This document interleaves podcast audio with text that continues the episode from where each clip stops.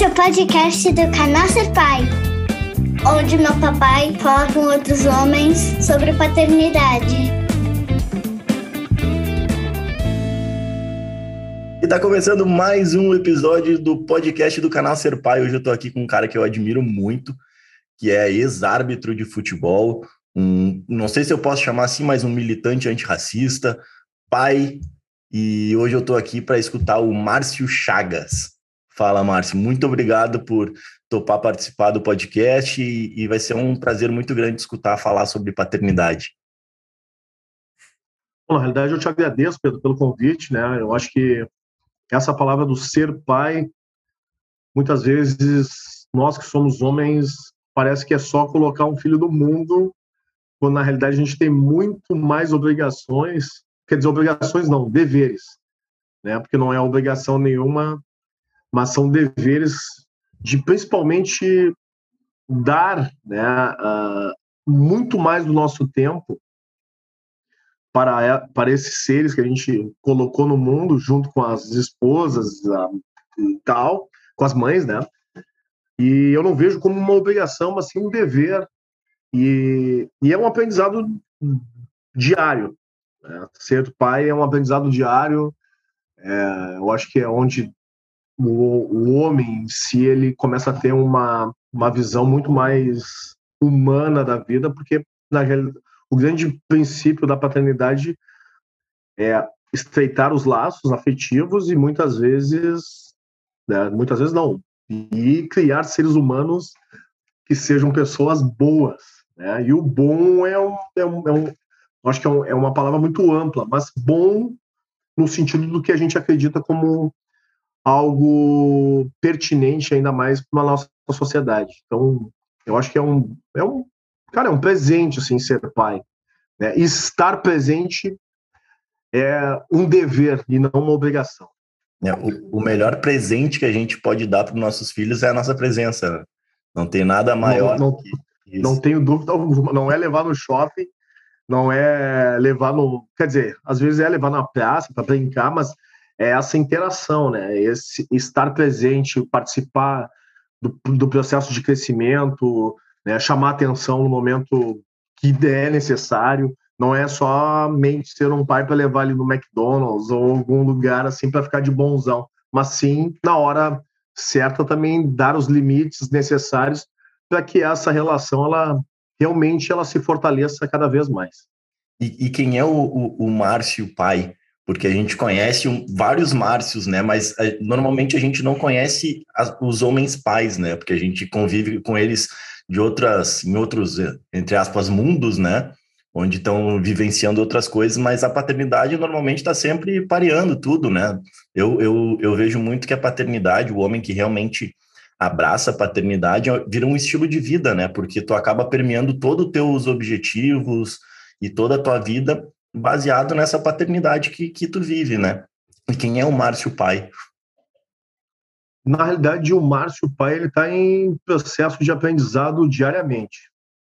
Né? Eu eu tinha uma certa resistência com relação à paternidade e a minha minha falecida esposa, que o ano passado acabou vindo a óbito, ela persistiu bastante assim para que a gente tivesse né? O nosso primeiro filho foi o Miguel em 2013, é, 2012 ela me comunicou a, a gravidez. Eu estava num momento profissional, assim, na época eu era árbitro de futebol e eu tinha um foco todo específico um objetivo que era chegar no quadro internacional, internacional da FIFA e tal. Eu não queria ter uma outra preocupação com relação uma paternidade, porque eu sei que exigiria e muito, não só do meu tempo, mas também da minha disposição para encarar aquele desafio.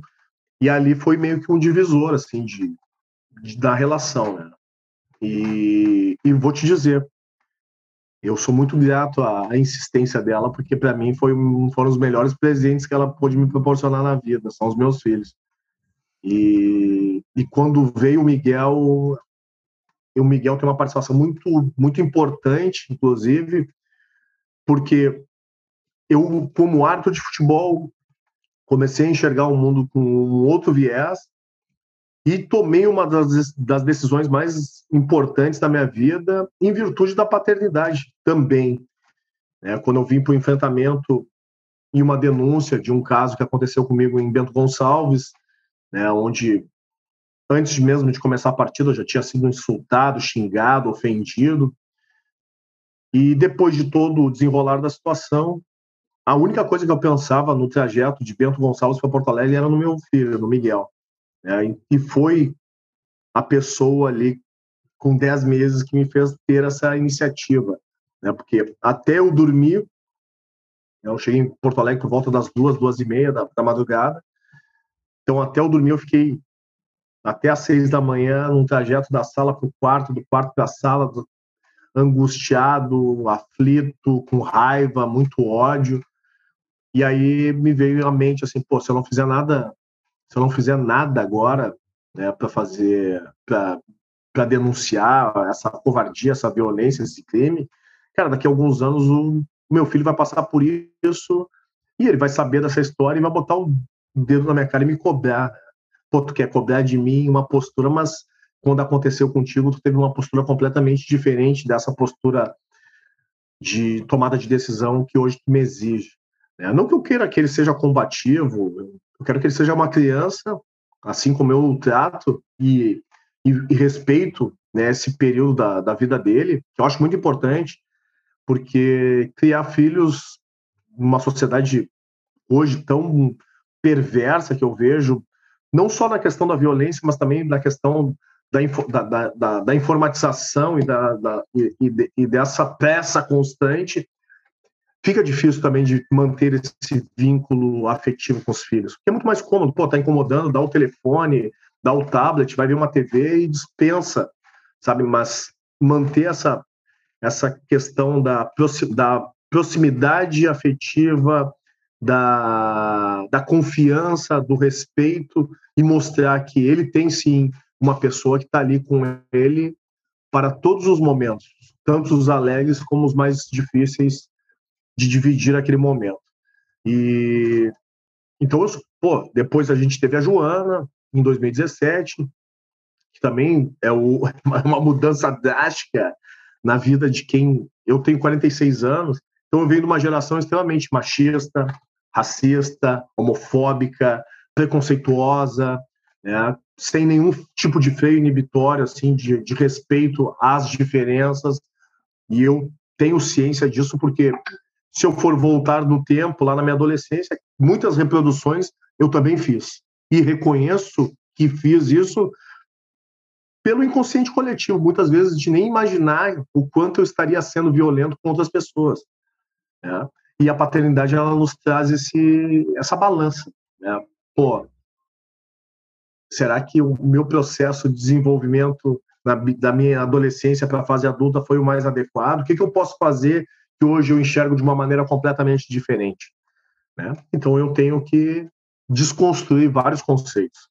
Né? Até porque os meus filhos podem apresentar daqui a pouco alguns, alguns comportamentos que eu não posso, mesmo que sejam meus filhos, achar que seja, achar que seja normal. Né? Se eu tiver que tomar uma posição mais firme, eu tenho que tomar, porque eu, eu percebo né, o quanto a participação, não só do pai, mas da mãe, de todos os familiares, nesse processo de desenvolvimento do ser humano ele é super importante. Né? E, e o que eu ia voltar a dizer é quando nasce uma filha, que é a minha segunda, tem o Miguel que tem nove anos, tem a Joana que tem cinco, aí sim essa brutalidade do, do homem, é, ela vai vai pro ralo, porque bah, é, a, a, menina ela, ela adoça a vida, ela consegue trazer uma ternura e um pensamento completamente diferente do que estar guerreando o tempo inteiro, do que estar combativo o tempo inteiro. Não, só um pouquinho.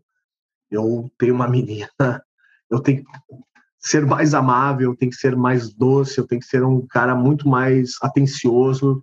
Então, cara, assim, a paternidade para mim ela foi um presente que a, que a Aline, que é a minha falecida esposa, me deixou.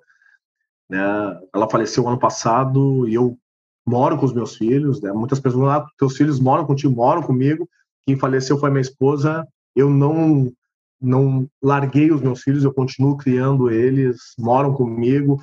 Óbvio que eu tenho uma rede de apoio que é a própria avó deles, a mãe da Aline, que me ajuda bastante, mas eu faço questão de que eles estejam comigo até para vincular cada vez mais esse laço da paternidade com eles, para eles entenderem que, por mais que a mãe tenha partido, né, por uma questão de saúde, que foi a doença do, do câncer de mama, eles estão comigo. E eu sou esse pilar de sustentação e de amizade, de respeito, de parceria para o restante da vida, que eu ainda espero ter bastante ao longo, ao longo dos próximos, pelo menos uns 30 anos aí. Eu vou me cuidar o suficiente para que eu possa acompanhá-los nesse desenvolvimento. Ah, com o andar da carruagem, 30 anos é pouco, né? é, mas vamos para 30. 30 depois a gente vai somando um pouquinho mais.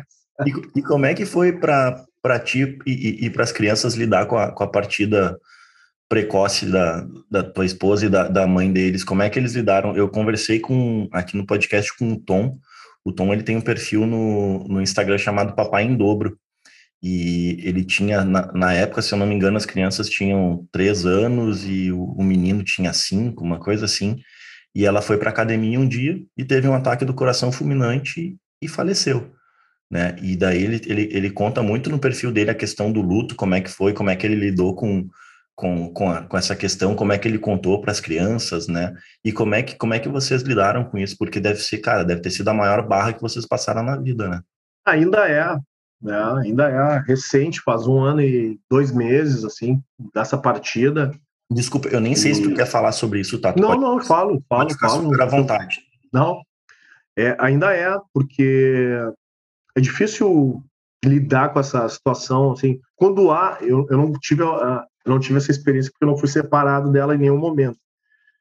Mas quando tem a questão da separação, óbvio que tem um trauma todo né, de uma relação que se constituiu e, e depois ela acaba por terminar e muitas vezes pelo que a gente vem acompanhando aí os términos de relacionamento eles são conturbados mas ainda tem a existência da mãe e do pai e aí é uma opção das pessoas de serem presentes ou não nesse caso de óbito né, de partida não tem essa opção então, a pessoa realmente foi embora. E eu tento sempre deixar vivo isso, né, a, a, a, mãe deles.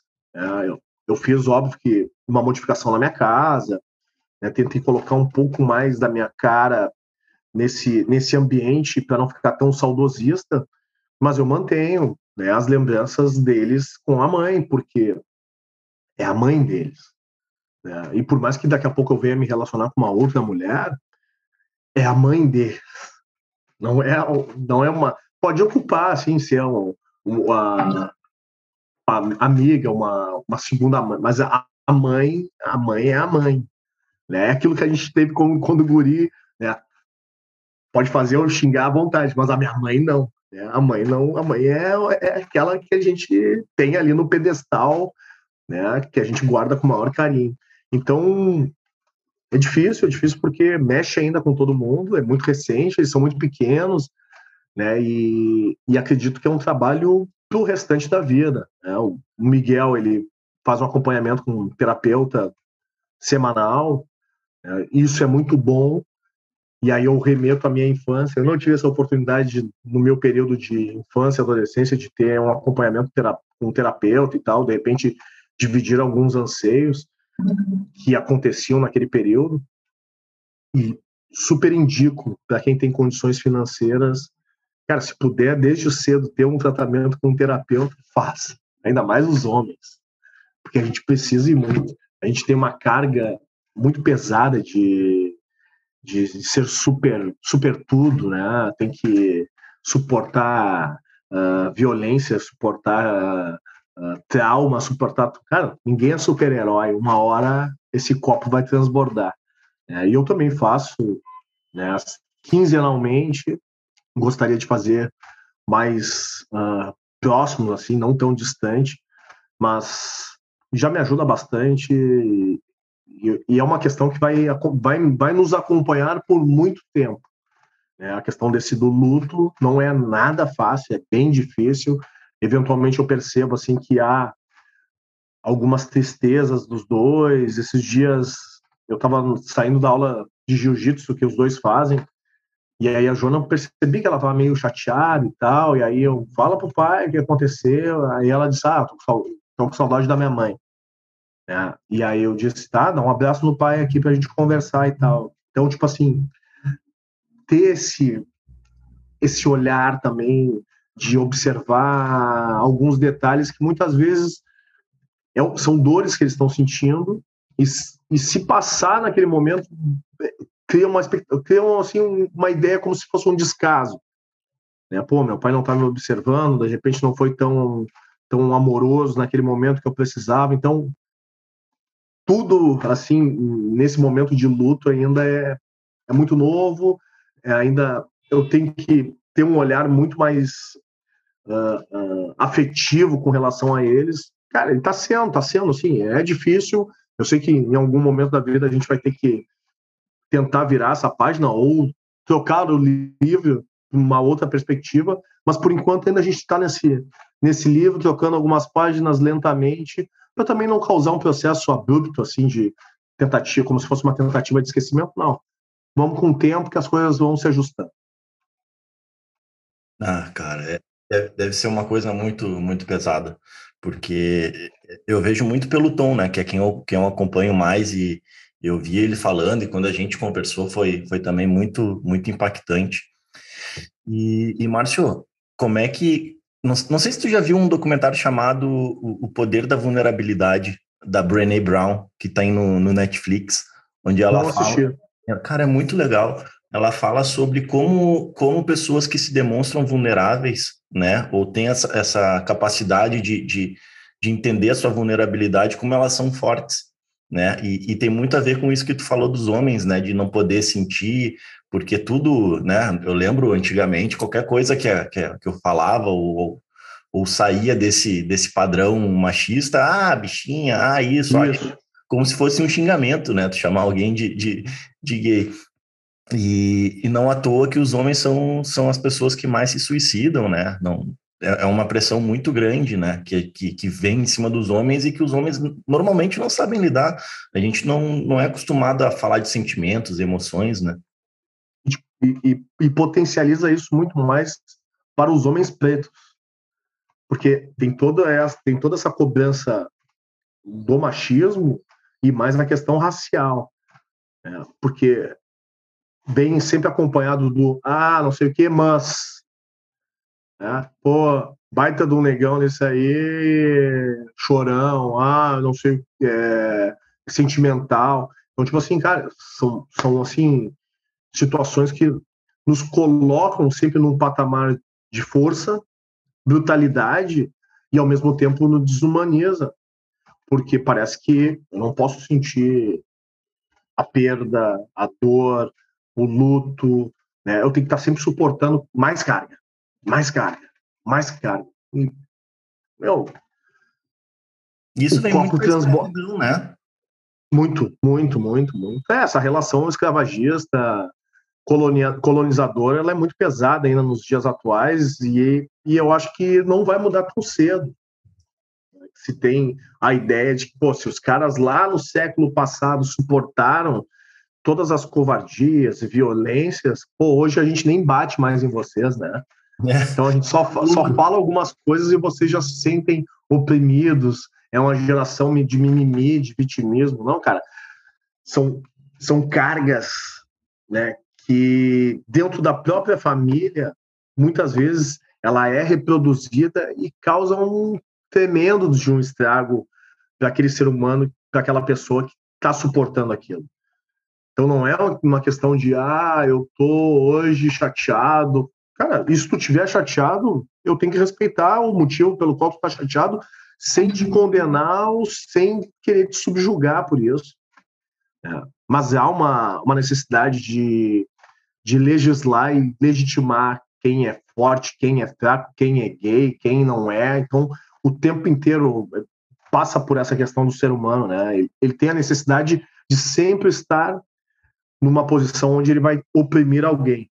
Né? Se ele é oprimido por alguém, ele vai querer oprimir alguém também, porque é da minha essência. Eu não posso só perder, eu tenho que também ganhar, nem que seja né, da forma mais covarde possível.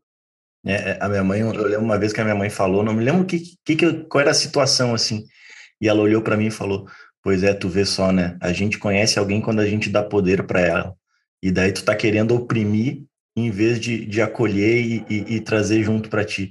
E é bem isso, né? Às vezes a pessoa está sendo oprimida, daí quando galga um, um, um degrauzinho, assim, já vai pisar no outro e já vai já vai querer botar o outro para baixo. Não sei se tu viu aquela entrevista do daquele lutador do UFC, do, acho que é Blink Pickett, uma coisa assim, que é o, um, um, cara ali, cara, a gente pensa o UFC, é o, o, o supra-sumo da ogrice, né, da, da violência ali, a gente nunca vai pensar nos caras falando sobre uh, emoções, sentimentos, e daí o cara ganhou a luta e falou: Olha, eu quero deixar uma mensagem para os homens.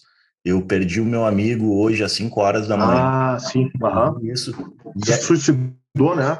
Isso. E daí ele falou: Cara, a gente precisa conversar sobre emoções, a gente precisa conversar sobre os nossos sentimentos.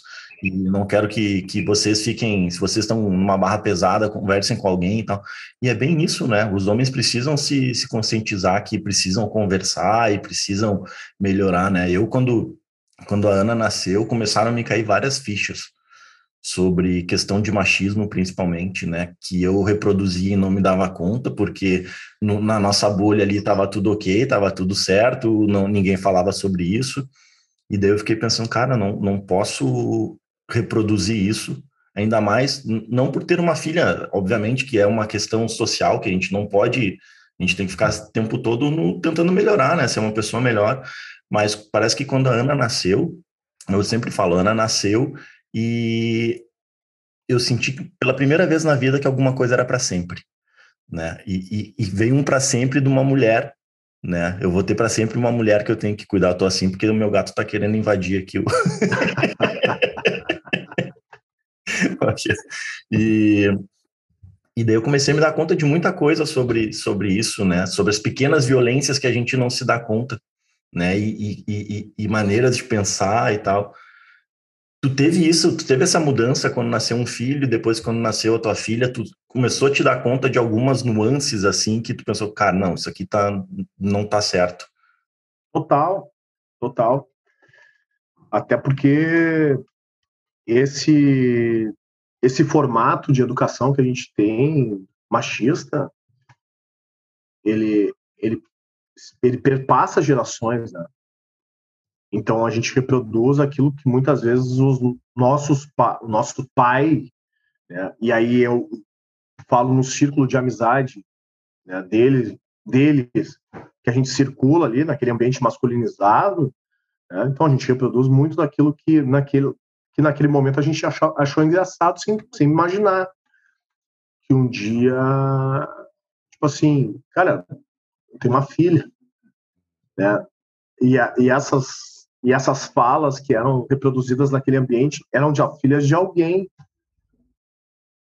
E quantas vezes essas reproduções foram faladas sem o um mínimo de, de, de pensamento de que aquilo poderia, por mais que ela não estivesse ali presente, né, vamos falar de uma modo, modo generalizado assim das mulheres, por mais que não estivesse presente, cara, podia ser a, minha irmã, podia ser a minha prima, podia ser a minha mãe, podia ser uma tia, uma amiga, quem quer que seja.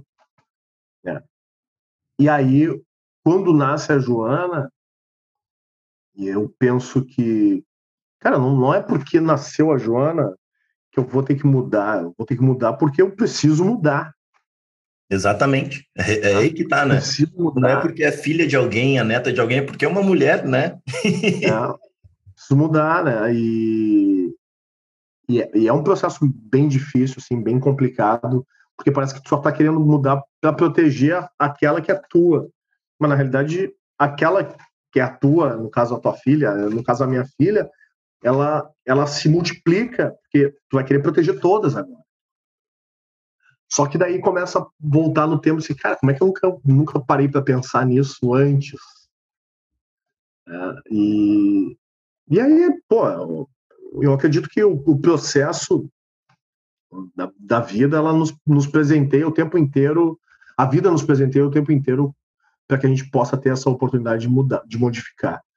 É, e ainda bem que veio a Joana, porque não bastou só os ensinamentos que a Aline tentava passar para mim, teve que vir a minha filha para eu dar uma freada e ter uma visão completamente diferente para realmente fazer parte desse processo de melhora, não só de mundo, mas também meu, meu, né? É um processo interno de aquela reprodução que muitas vezes era naturalizada, impensada e saía no automático, hoje ela, opa, ela freia. É, vai frear, porque eu reproduzindo isso, automaticamente, que pode até não ser direcionado à minha filha Joana ou à tua filha Ana, ela está sendo direcionada para alguma mulher que eu não quero mais que, que aconteça esse tipo de situação. Então, eu vejo sim que a, a paternidade com relação a, a meninas nos, nos modifica bastante. Nos modifica bastante. Quem não conseguiu ainda fazer com que essa ficha caia vai, vai, vai sucumbir em algum momento, vai ter um tombo muito feio. É verdade.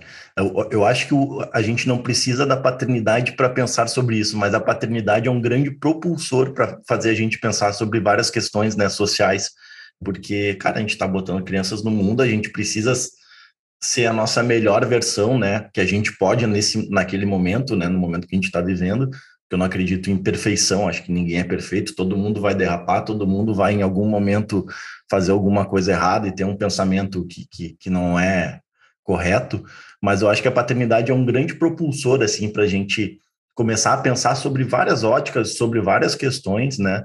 Porque, por exemplo, eu, eu, eu, falei com o Leandro, né? Eu, eu gravei com o Leandro, teu amigo, um programa, e, cara, eu acho que foi na semana seguinte, eu estava em Gramado, almoçando, e eu vi tu e a tua família almoçando no mesmo restaurante. Como é que é o restaurante lá em Canela? O lá em casa. Vale quanto perto?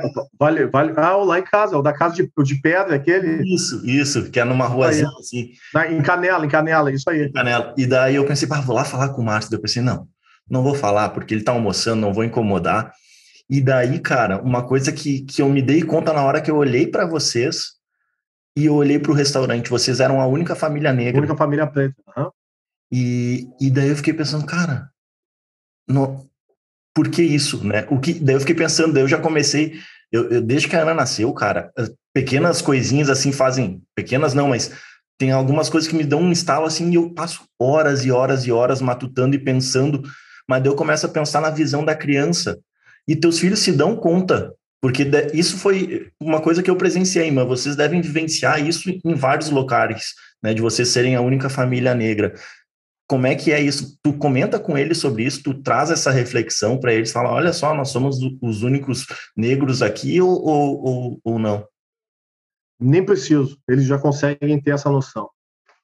E no ambiente escolar, nos ambientes sociais e tal, eles percebem já essa é, essa pouca representatividade de negritude onde eles frequentam.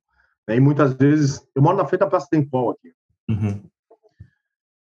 Muita, muito, por muito tempo, é, principalmente no, ali, quando eles eram mais novos ainda, a gente frequentava direto aqui a praça e me chamava a atenção de que, cara, nós, os meus filhos são as únicas crianças pretas que usufruem desse espaço como um espaço de lazer. As outras crianças que, pretas que vêm aqui são os filhos do cara do, do churros, do, do, cara da pipoca. Eu não posso mostrar isso para os meus filhos como se eles fossem os únicos merecedores de estarem aqui. É. Então, hoje eu frequento outros espaços mais democráticos que eu enxergo em Porto Alegre, como a Redenção, né, o Parque Maria do Brasil, porque eu consigo ter muito mais diversidade nesses espaços, nesses lugares e eu proporciono dessa forma, assim, eles conseguem já ter essa noção, observam, por incrível que pareça, a minha filha é muito mais atenta a isso, e ela tem só cinco anos, do que o Miguel, o Miguel é mais fechado, mas a Joana comenta, comenta, ela tá sempre assim, ah, tá, ah, nós somos os únicos pretinhos aqui, somos. É, então ela já tem essa percepção de mundo, não tem como fugir e negligenciar, né? E acho que quando a gente adota um discurso meio que para dar uma mascarada, automaticamente eu vou estar tá causando algum prejuízo também no entendimento deles de negar aquela, existe, aquela existência e, e, falta de outras pessoas. Né? Óbvio que eu não posso também cortar esse período de infância trazendo somente esse tipo de tema, né? eu tenho que deixá-los se desenvolver como crianças, mas ao mesmo tempo, quando parte deles a, a essa pergunta, né, esse ponto de, de, de interrogação, eu tenho que ser bem didático para que eles consigam ter o entendimento de que, infelizmente, o Brasil, por mais que diga que somos minoria, nós não somos minoria, a gente não está nos espaços por uma questão histórica, né? é uma questão financeira, é uma questão que desde o período da escravização ele é muito forte ainda essa perpetuação e essa marginalização, onde a população negra ela vive muito mais nas periferias do que na região central e não é uma questão de mérito, é uma questão de oportunidade, que é uma que é um que tem uma diferença muito grande em termos de, de definições, né? Mérito, eu não enxergo, óbvio que muitas pessoas têm mérito, têm o mérito de ter conquistado as suas coisas, mas quando eu, eu, eu trago essa palavra do mérito para enaltecer uma oportunidade que eu tive distinta de outras pessoas, é como se eu fosse o único merecedor disso. É. E eu não enxergo dessa forma o mérito. O mérito, cara, o mérito na real é o cara que tem que optar entre comer e botar esse dinheiro da comida na passagem depois de um dia de trabalho, se ele vai para o colégio ou não vai, de noite. E aí depois o cara consegue passar numa universidade pública independente do processo. Se é de cotas ou pelo processo uh, universal, o cara passou e entrou também. Esse, para mim, é um cara que tem mérito cara que passa uma vida inteira num colégio particular, como eu passei, eu acredito que de repente tenha passado também, é, 12, 13 anos se preparando para entrar no vestibular, cara, na realidade para nós era nada mais zero do que uma obrigação. Né? Então, é, é diferente a questão e a definição do que se resume mérito no nosso país. Márcio, eu preciso ir para. Nosso tempo está acabando e eu preciso ir para a pergunta de um minuto, porque eu ainda quero fazer uma outra pergunta para ti depois. Mas então vou botar aqui o timer. Márcio, é bem simples. O que é ser pai? Sensacional, sensacional. Eu me realizo. Também foi uma, como eu falei no início, né? Foi um presente assim que a Aline me proporcionou e eu vou ser eternamente grato a, a essa insistência dela, porque eu, eu vejo assim como o sentido da vida, né? de repente aquela missão dela nessa passagem por aqui era me proporcionar isso. É, tipo assim, do que vai valer a gente conviver 25 anos, que foi o tempo da relação que a gente teve, né, o somatório entre namoro, vida junto e tal, do que vai valer passar essa vida inteira sozinho, e se daqui a pouco eu vou me embora e tu vai ficar aí sozinho. Então, o meu sangue vai continuar aí, tu vai dar continuidade com os filhos que a gente fez. E para mim, cara, eu sou extremamente feliz com os meus filhos e me realizo como homem. Ah, aí, ó, bem certinho no tempo. Muito lindo. Muito lindo. A gente tem mais quatro minutos aqui antes do Zoom nos, nos derrubar, mas eu queria te perguntar qual tu acha que é o papel do, de um pai branco nessa luta antirracista, cara? Como é que a gente pode ajudar nisso? de inúmeras formas, porque é exatamente lá na, na, na primeira infância que a gente consegue ter essa modificação de conceito. Né? Buscar espaços onde, onde os, os, filhos enxerguem outras crianças negras e convivam com essas crianças, né? que brinquem com essas crianças, que não sejam uma coisa assim meio que surreal, onde ela daqui a pouco, quando ela chegar numa fase adulta, ela se assuste porque ela vai acompanhar o noticiário e vai ver, infelizmente, no noticiário que muitas pessoas né, que estão sendo mortas ou estão cometendo algum crime sejam pessoas negras, né? Porque é o que mais a, a, televisão mostra, né? E é sempre o mesmo tipo de perfil, como se somente esse tipo de perfil cometessem os crimes aqui no Brasil. Mas a televisão, ela, ela corrobora e, e contribui muito para que se tenha essa imagem sempre do, negro como algo violento, agressivo e um possível né, assassino.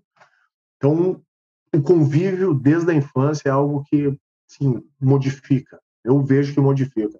Porque, como diz a frase, eu não sei bem se é do Martin Luther King ou se é do Bob Marley, as crianças não nascem racistas. Né? Elas aprendem a ser.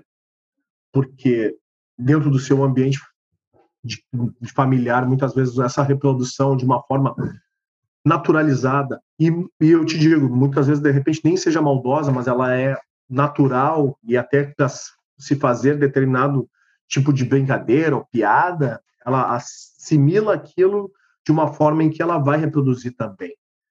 Uh, e isso é isso eu acho que é a participação da paternidade, da paternidade não, do, do crescimento, né, para uma luta antirracista com relação a, a, a, esse convívio natural, não só da palavra da boca para da boca para fora, de que somos todos não, somos todos iguais, beleza? Vamos conviver, vamos lá, vamos numa praça onde tem uma, onde tem pessoas pretas e vamos ali brincar, pega o teu brinquedo, divide com fulano, divide com Beltrano, interajam, se desenvolvam naturalmente. Tem que ser um processo natural.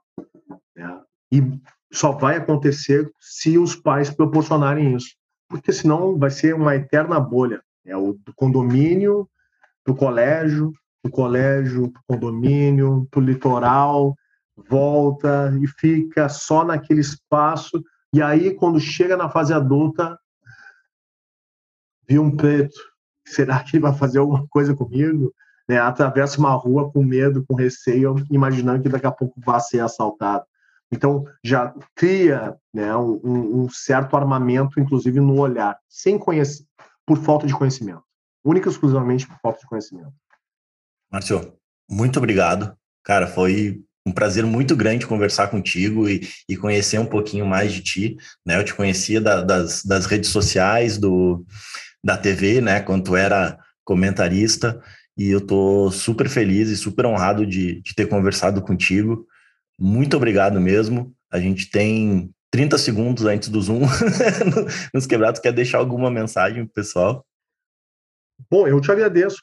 Foi, e te confesso, para mim foi o primeiro, o primeiro podcast, o primeiro bate-papo falando sobre essa questão de paternidade, sabe? Porque normalmente os convites são para falar de questões raciais, não que isso não seja importante, e é muito importante quando a gente tem que abordar determinadas questões mais impactantes, mas falar sobre um outro viés e um outro tema, para mim, cara, não sabe o quanto foi positivo participar contigo nesse bate-papo aqui, porque eu também consigo perceber esse interesse de, de união num momento tão difícil no nosso país. Então, te agradeço. E na próxima vez que a gente se encontrar em Canela ou Gramado, que a gente junte as mesas para as crianças sentarem juntas ali, a gente poder conversar também. Valeu, cara. Pô, muito obrigado, pessoal. Semana que vem tem mais. Esse foi mais um episódio do podcast do Canal Ser Pai, Sociedade Educativa Recreativa Pai. Para saber mais sobre o projeto, acesse no Instagram arroba o Canal Ser Pai, no YouTube barra Ser Pai TV e no Facebook arroba Canal Ser Pai. Até a próxima!